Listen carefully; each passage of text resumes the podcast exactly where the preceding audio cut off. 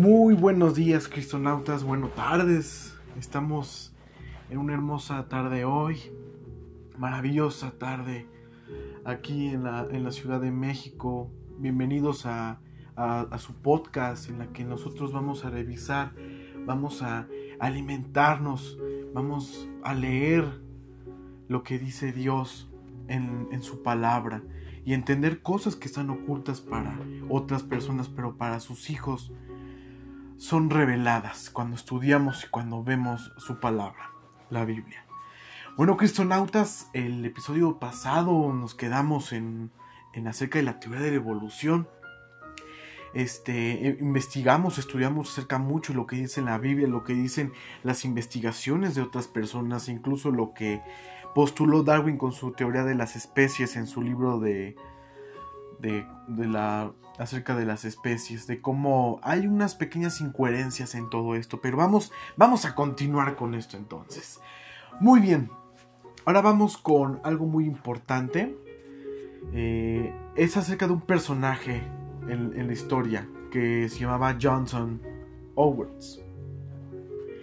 Él fue un investigador en la que estaba de alguna manera buscando una manera metodológica para ver que habían un poquito de incongruencias respecto a esto del, de la evolución. Él de hecho eh, citó a un notorio evolucionista que se llamaba Stephen Jay Gould, que es de Harvard, que dice que hay dos características de la historia fósil que son incongruentes con la idea de cambio gradual a través de las generaciones o la evolución. Cuando venimos a lo de los fósiles, hablamos acerca de animales prehistóricos mamuts, esmilodón, que son los tigres dientes de sable, las aves del terror, que son los gastornis, los kelenken, los forurácidos, y vamos un poco más atrás incluso con animales que fueron más notorios que fueron los dinosaurios. Ya sabemos todo eso con el tiranosaurio, dinosaurios de cuello largo como el brachiosaurio, el iguanodón, megalosaurio, muchas especies de reptiles que habitaban los mares incluso volaban, los famosos pteranodones. Pero él, cita que hay dos incongruencias acerca de esto. Y una de ellas se llama el éxtasis.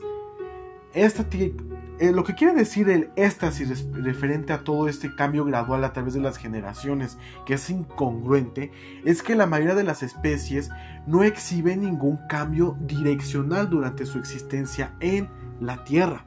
Aparecen en la historia fósil, eso seguro, con casi de la misma apariencia que cuando desaparecieron. ¿Ok? El cambio morfológico por lo general es limitado y sin dirección. ¿Cómo podemos ver esto? Cuando un paleontólogo busca el fósil de un, de un animal en, ustedes digan, en un yacimiento en Argentina, que es de los las de fósiles más grandes en el mundo, hay dinosaurios grandes. De hecho, ahí habitaron dos de los animales más grandes terrestres. En primera, el Giganotosaurio calorini, que fue un dinosaurio más grande que el Tiranosaurio Rex, eh, que pues, fue descubierto en Argentina. Había muchas subespecies en lo que era África incluso, pero más había en Sudamérica. Y está el Argentinosaurio, que es de los dinosaurios más grandes y más pesados que han caminado sobre la Tierra. Era un dinosaurio, un saurópodo de cuello largo que se investigaron ahí. Pero muy bien, cuando se investigan estos animales vemos que su morfología, por ejemplo, del Gigantosaurio carolini, es de un depredador, ya saben, imagínense una silueta de un dinosaurio carnívoro, como un tiranosaurio. Vemos que hay dientes, hay cola, hay antebrazos pequeños, vemos que hay extremidades posteriores que son las patas más grandes que son para correr, una columna, una cola larga. Vemos esto. Ok, pero ¿por qué si ellos vivieron durante un periodo de millones de años? Porque el Giganotosaurio carolini vivió en el periodo Cretácico, aproximadamente hace 93-97 millones de años. Hablamos de que vivió antes que el Tiranosaurio Rex, según los paleontólogos. Entonces, ¿por qué en esos millones de años que el giganotosaurio habitó, por qué no evolucionó? ¿Por qué no hubo cambios? en su morfología, era igual desde que nacía hasta que se moría, durante generaciones de este tipo de dinosaurios. Nunca vimos que le salió un dedo de más, o que se volvió más grande de lo que era, o cualquier otra cosa referente a esto. Se quedó por millones de años hasta que vino su extinción. No cambió, no se transformó en otro dinosaurio. Él permaneció durante millones de años y se extinguió. Eso es lo que quiere decir el éxtasis con esto. La segunda es la aparición súbita. Esto quiere decir, en cualquier región, una especie no surge gradualmente, de forma gradual, para que me entiendan, mediante la transformación continua de sus antepasados. No, aparece toda a la vez y formada. Tan difícil es este problema, la evolución darwiniana, que esta, lo que vemos aquí es de que los animales ya están ahí. No hubo un cambio en, su pasado con sus antepasados que ahora son así, que van gradualmente cambiando. Estas son las incongruencias acerca de esto. Y es por eso que muchos científicos evolucionistas hoy proponen que la evolución produjo en saltos súbitos nuevas formas de vida. De modo que cada uno de las 30 o las 40 o dos órdenes conocidas de mamíferos, por ejemplo, o de dinosaurios, por ejemplo, que hubo, por ejemplo, vamos a, los tigres dientes de sable, que de hecho no son tigres, era, no era que eran tigres y ahora los de ahorita pues se les quitó los colmillos, no, eran una especie de felino que se extinguió, que tenía caninos muy prominentes, estos dientes que sobresalen de su se extinguieron. Y esto se ve a lo largo de todo el mundo. Por ejemplo, en, Rusia, en Inglaterra, en América incluso. Pero realmente, ¿cómo pudieron tener al mismo tiempo cientos o miles de cambios genéticos? No se ha dado ninguna explicación aparte de decir que debe haber sucedido, porque sucedió. Un vistazo a las líneas punteadas en cualquier texto presente de la biología. Muestran las supuestas transiciones de una clase de animal a otra. Indican la naturaleza de las brechas todavía sin llenarse, después de 130 años de investigación. La importancia de este problema queda demostrado de forma contundente en un libro, y es reciente de hecho, de un escritor que no es cristiano, se llama Michael Denton. Se llama The Evolution, a Theory of Crisis. La evolución, una teoría en crisis. Denton propone que no hay ninguna explicación alterna para el surgimiento de la vida en su forma presente sobre la Tierra. Pero anota que desde el tiempo de Darwin de las dos axiomas fundamentales de la teoría de la macroevolucionista de Darwin, el concepto de la continuidad de la naturaleza, la idea de una continua función de todas las formas de vida que liga todas las especies y que en una instancia se remonta a una célula primitiva, y la creencia de que todo el diseño de adaptación de la vida ha resultado de un proceso ciego al azar. Ninguno ha sido validado, ni siquiera por un solo descubrimiento empírico o avance científico desde 1859. Hablamos de muchos años de aún no comprobar esta, esta teoría, hermanos. Muy bien. Una cosa muy importante. Las estructuras moleculares de los organismos vivos muestran que hay relaciones pero los darwinistas simplemente dan por sentado que las relaciones implican antepasados comunes o afirmaciones que, por cierto, no ha sido demostrada tampoco. Es más, hay asombrosas diferencias moleculares entre las cosas vivas y no se ha dado ninguna explicación satisfactoria de los orígenes de estas diferencias. Claro, a menudo se ha usado la similitud de diseño de en un nivel, incluyendo niveles por una enzima de a nivel molecular, como argumento a favor de la evolución, para justificar la evolución. Pero la Presuposición de los evolucionistas es que la similitud de diseño entre dos o más especies implican que la especie más baja evolucionó a una especie más alta. Pero nunca se ha dado ninguna prueba de tal suposición. El científico Gleason Archer ilustra esto bien al suponer que uno visita un museo de ciencia e industria y haya una exhibición de cómo los seres humanos evolucionaron de criaturas simiescas, ya saben esa teoría de que venimos de los monos, que son anteriores y que van evolucionando y transformándose, tienen pulgares, van, se van haciendo más erguidos, tienen una columna vertebral más, más prominente, más, más recto, podemos tener más fuerza y finalmente llegamos al hombre moderno, al Homo sapiens sapiens. Pero, con esta razón, una continuidad de diseño básico no provee evidencia por ningún lado de que una especie más baja progresó de la siguiente especie a transformarse en una más alta. Esto es muy importante y lo que nosotros ya veíamos desde ya anteriormente la, esta, la ley de la termodinámica. Todo, y de hecho igual de la entropía, todo va decayéndose. Todo. El universo, nosotros, los animales, las hormigas, vamos de más a menos. Vivimos, nacemos, y al último siempre va a haber muerte. Pero la evolución dice que es de menos a más. Y no. Por alguna suerte dinámica, como lo exige la, evolución.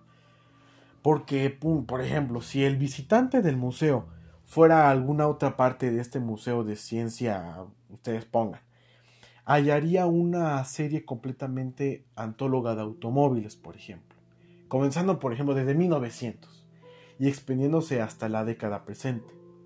Etapa por etapa y fase por fase podría trazar el desarrollo de Ford desde su primer prototipo, un modelo T, pues, imagínense, al enorme y lujoso LTD de la década de 1970. Por supuesto, una explicación mucho mejor para estas similitudes en los varios modelos de automóviles de Ford es el hecho de que un diseñador inteligente o diseñadores usaron estructuras similares en automóviles sucesivamente más complejos.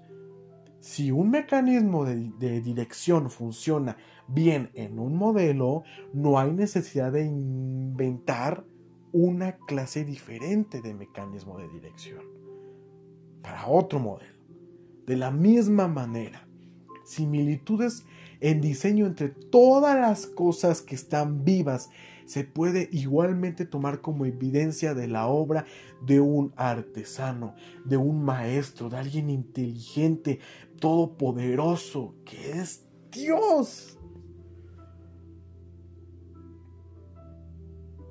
Ay, para los que dicen que venimos de un monito. Hijo, no, hijo, no. Dios no usó el proceso de la evolución. Ya lo hemos dicho durante varios podcasts, de hecho. Dios es, un Padre sobrenatural. Y de nuevo venimos al, al ejemplo. Y esto grábenselo muy bien. El ejemplo de la lamparita. Una lamparita hace una función eléctrica, hace que prenda la luz. Pero esa misma, ese mismo circuito que produce electricidad va a crear otra lámpara. No. Tiene que haber un creador que tiene que hacer otra lamparita. Así de sencillo. Y ahora vamos con la dificultad más grande. Para toda la teoría evolucionista es explicar cómo alguna vida pudo haber empezado alguna vez. La generación espontánea inclusive del organismo vivo más pequeñito, más sencillo, capaz de vida independiente, la célula bacterial procariota, recuerden acerca de los reinos de los organismos, los, el reino procariota, que son de materiales inorgánicos en la Tierra. No pudo haber sucedido por una mezcla al azar de sustancias químicas. Requiere un diseño inteligente, una artesanía compleja que ningún laboratorio científico avanzado del mundo ha podido lograr. ¿Por qué? Porque queremos explicar todo con lo que vemos hoy en día. Con lo natural y no con lo sobrenatural. Nunca se va a poder repetir la creación, hermanos. Porque la creación es solo de Dios. Él lo hizo. Nada más. Y es por eso que se ensamblan todas estas teorías acerca de cómo surgió la vida. Podemos nosotros especular en un sentido común una ilustración sencilla. Si yo tomara mi reloj, se lo diera a alguien y dijera que lo hallé cerca de una mina de hierro en el norte de no sé, de Chihuahua. y que estoy convencido que ese reloj y que ese reloj se armó por sí solo, simplemente mediante la operación del movimiento y las fuerzas ambientales. Más alguna energía de unos pocos rayitos tal vez hace que funcione el mecanismo del reloj. Rápidamente, yo descartaría como un loco, o sea, como demonios, perdónenme por la palabra. Si yo encuentro un reloj en medio del desierto, ¿cómo voy a decir que lo creó la arena? Un animal que estuvo ahí, que lo formó el clima, el agua, ¿cómo? Sé. Cualquier célula viva de la, de la hoja de un árbol, por ejemplo, vamos con algo orgánico, o cualquier célula humana del cuerpo humano, es miles de veces más compleja un reloj digital. Ahora, si encontramos un reloj en el desierto y decimos que va a haber un creador, esa hoja del, e, es más el tallo del cactus que está en el desierto, es más que un sistema más complejo que la del mismo reloj. Tiene un sistema y un mecanismo perfectamente hecho, es perfecto el mecanismo que utiliza. Dejemos de pensar y preocuparnos, porque Dios simplemente lo creó porque es bueno y Él es perfecto. Es así de sencillo, hermanos. Debemos de, de ver, leerlo con la Biblia es increíble esta, esta cómo son las moléculas. Y, ahí va lo, lo, interesante de acerca de que todo metro cuadrado de la superficie de la Tierra, por ejemplo, estuvo de cierta manera cubierta con 40 kilos de moléculas de proteína que podían mezclarse libremente y que todas fueron reemplazadas con proteína fresca cada año por mil millones de años sucesivamente. Luego calcula la, probabilidad que siquiera una sola molécula de enzima se desarrollara cada mil millones de años de historia. La probabilidad es 1,2 veces 10 menos 11. Muy, muy vastamente desértico y muy nulo. La probabilidad de hallar dos de las moléculas activas sería alrededor de un 10 elevado a una potencia de 22. Pero no les voy a salir con numeritos ahorita. Es impresionante lo que Dios nos revela esto. Y es por eso que las influencias destructivas de la teoría evolucionista en el pensamiento moderno, es importante entender las influencias. Increíblemente porque han ligado a la humanidad a pensamientos que no son gratos. La teoría evolucionista ha ejercido tanto en el pensamiento moderno que durante la época de la de la revolución industrial, muchos pensadores que ya empezaron a, a fundar la sociología como un estudio científico y empírico, muchos de ellos como muchos de estos personajes que teorizaron junto con Charles Darwin alcanzaron su modelaje de la teoría de evolución y lo empezaron a estudiar la sociología ahora como la evolución, como una evolución. Muchos personajes como Auguste Comte, Frederick Engels, Karl Marx, Max Weber, empezaron a estudiar la, sociedad conforme a varias, teorías. Por ejemplo, Auguste Comte empezó desde la teoría empírica científica de que siempre tenga que un desarrollo y que mientras más desarrollado esté una sociedad, es mejor. ¿Y qué pensamiento tuvo esto que repercutir en la sociedad?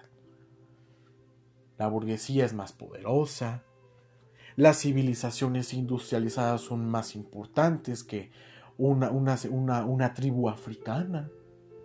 Por tanto, se pueden esclavizar. O sea, nos damos cuenta que aunque se quería investigar una forma en buena onda, relax, científica, siempre meten las manos otras clases de, de visiones más egoístas y lo transforman en poder, en dinero, en satisfacer las necesidades del ser humano. Y así es como desgraciadamente vemos que es hoy en día, hermanos. Es increíble lo que Dios quiere en nuestras vidas. Vemos que esta teoría evolucionista, que la siguen enseñando a lo largo de muchas academias, universidades, no tiene sustento científico para probarlo. Dios es el único que lo hizo y no podemos explicarlo. Esto fue Cristonautas. Nos vemos en nuestra próxima emisión. Dios los bendiga y que sean libres.